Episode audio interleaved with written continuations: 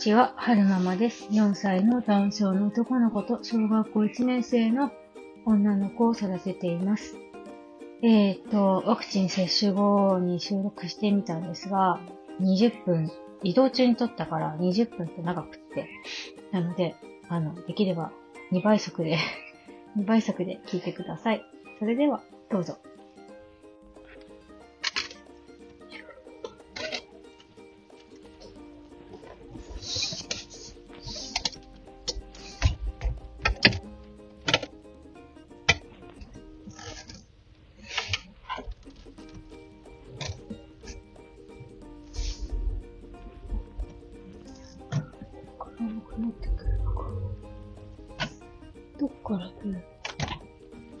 これが入り口。あ、えどっち？出口はどこだ？出口が、出口がわかりません。こっちか。あった。えー、キムチの店なんて初めて知った。こういうところにキムチ。その上に料金が表示されます。よい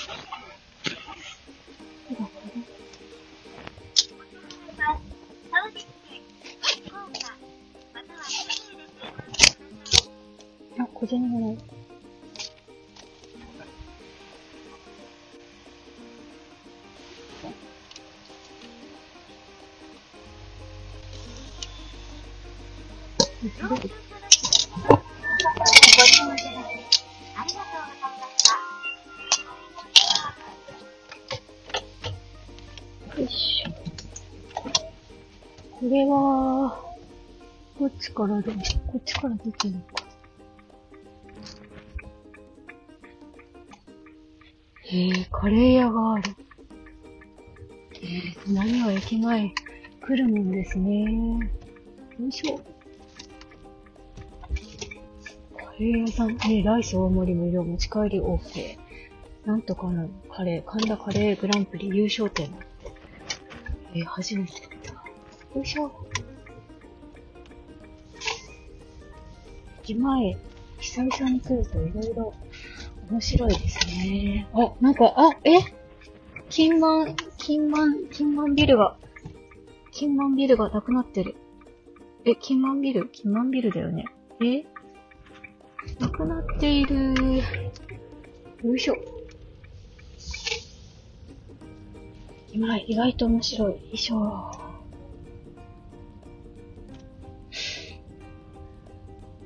こんにちは、はるままです。4歳のダウン症の男の子と、小学校1年生の女の子を育てています。今日は2021年10月31日日曜日、コロナのワクチン接種後に、えー、撮ってます。うーんと、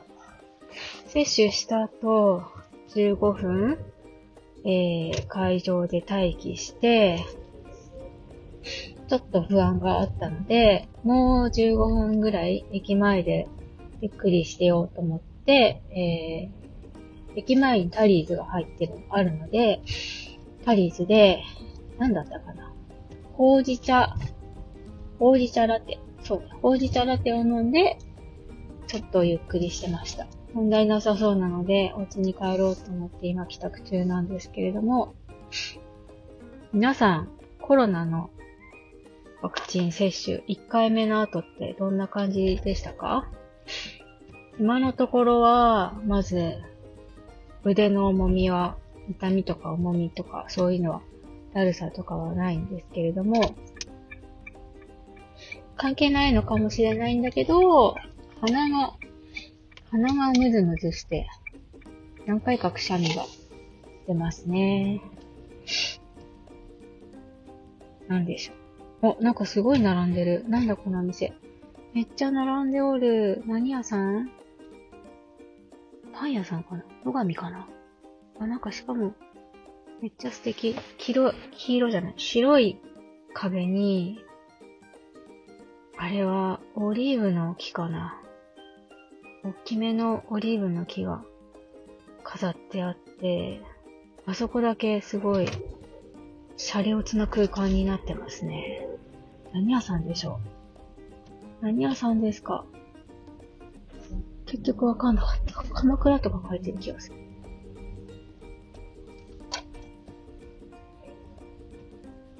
なんか、駅前、秋田駅前って、うん車で来ても、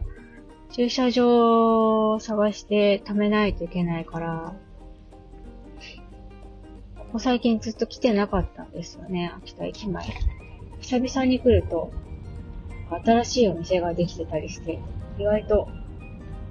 意外とっていうか、なんかいい刺激になって、面白いですね。えーと、お姉ちゃんの方は、さっき夫に確認したら、ハーフの女の子のお家のパーティー行けることになったみたいで、えー、今、準備してるんじゃないかなって思ってます。そう、鼻がムズムズする。この後、どっかのコンビニでお昼ご飯買って、帰ろうかなって思ってるのと、今日はお姉ちゃんソロパーティーだから、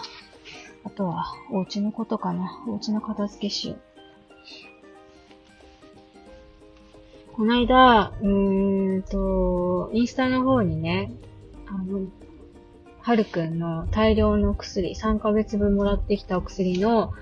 あの、収納処理の仕方みたいな動画をね、ちょっと限定で上げたんですよ。まだ、まだあるんですけど、あの、お薬のね、袋にもろ名前が入ってるから、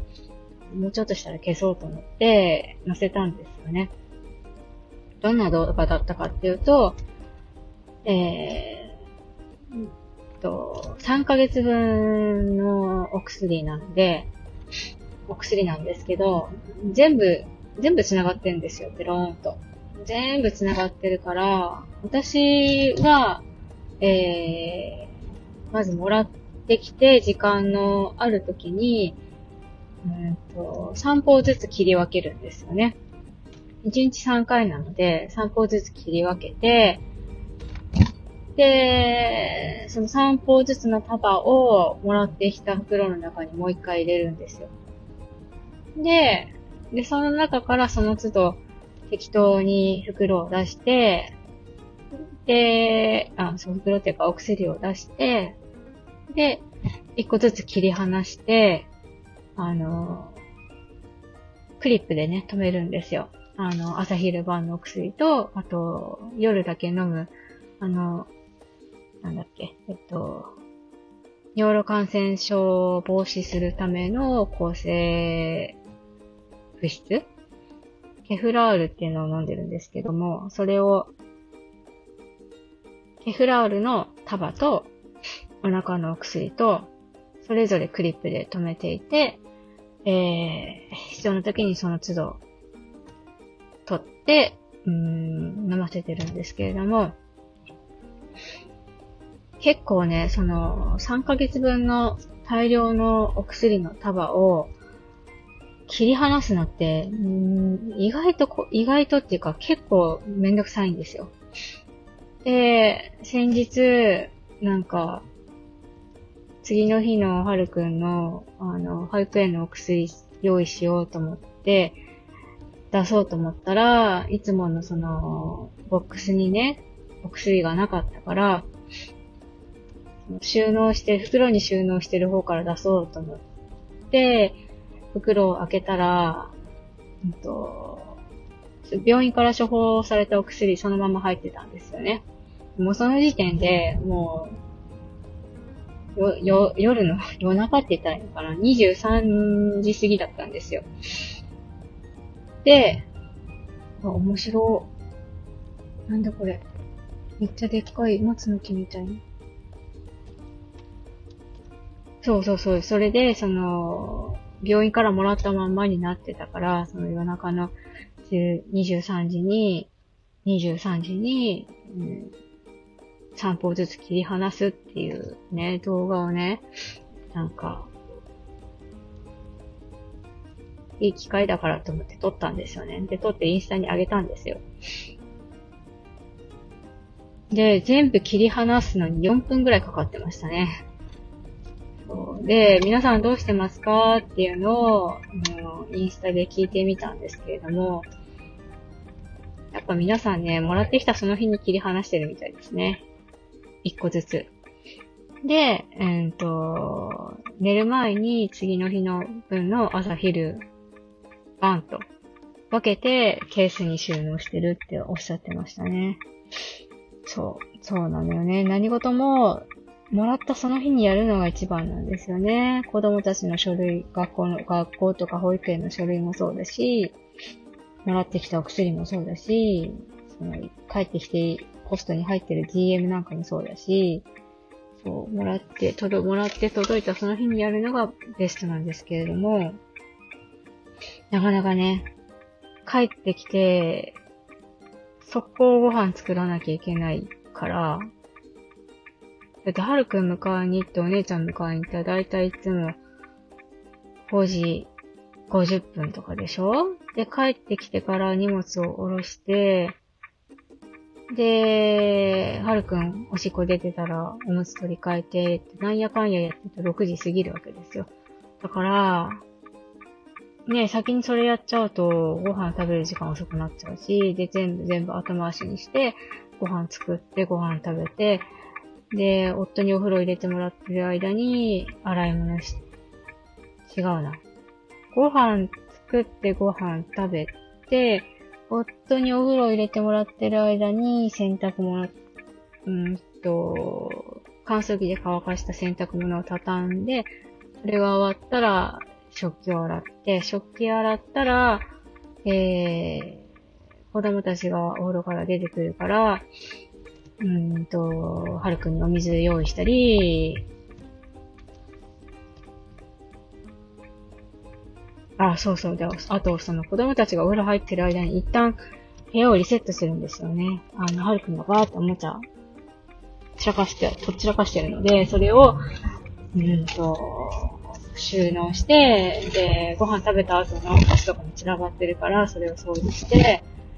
で、一旦お部屋をリセットして、で、それから、えー、食器洗い始めるんですよね。で、食器洗い始めてる間に子供たちがお風呂から出てくるので、はるくんにお水を用意して、で、食器洗って、終わったら、うんと、はるくんの保育園、次の日の保育園に持っていくお薬とお薬表を準備して、えー、姉ちゃんの小学校からなんか提出しなきゃいけない書類があれば、その時書いて、で、やっと、うんと、歯磨いてお風呂入って、で、終わって、自分のなんだろう、お風呂終わった後のスキンケアとか髪の毛乾かすとかなんやかんややって、えー、終わった洗濯物を、うんと、一旦取り出してパンパンやって乾燥機に入れて、で、そしたら、えー、なんだろう、洗った食器たちが乾燥機にかけたものが乾いてるので、えー、お姉ちゃんとはるくんと次の日、学校と保育園に持っていかなきゃいけない給食袋を準備して、で、寝れるって感じなんですよね。だから、DM のチェックとか、後回しになっちゃって、で、全部全部終わった頃にはもう、めっちゃ眠くってグラグラグラグラ来てるから、もう今日はダメだ後にしようって思って、どんどんどんどん溜まっていくっていうのは、今なんですよね。で、何の話をしてたんでしたっけあ、そうそう、お薬の、お薬の、大量のお薬の管理なんですよね。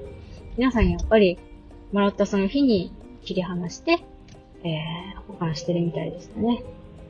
なんか、ある方なんかは、うんと、薬局でね、全部一方ずつに分けてくれるらしくて、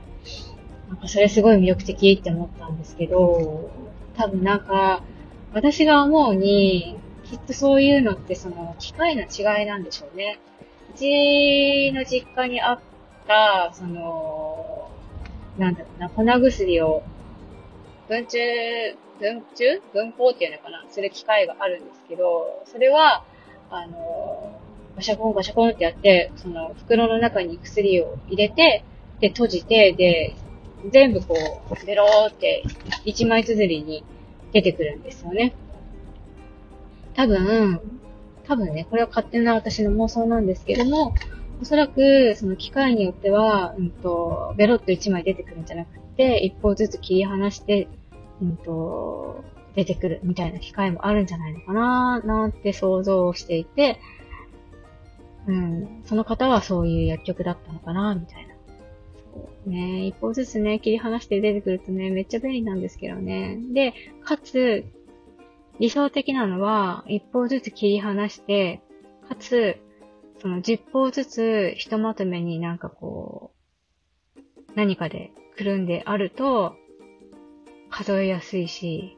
めっちゃ楽ですよね。漢方なんかそうじゃないですか。全部一方ずつ切り離してあって、で、10方ずつ束になって、あの、渡されるのが、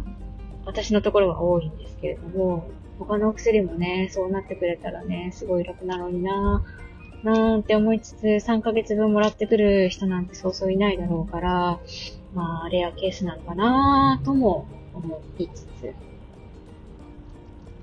うん、なんかね、もうちょっとうまい、うまい、上手なお薬の収納法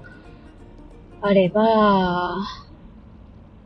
いいのになーって思いつつ、まあそのままずるずる来てますね。えーと、最後までお聞きくださいましてありがとうございました。それではまた。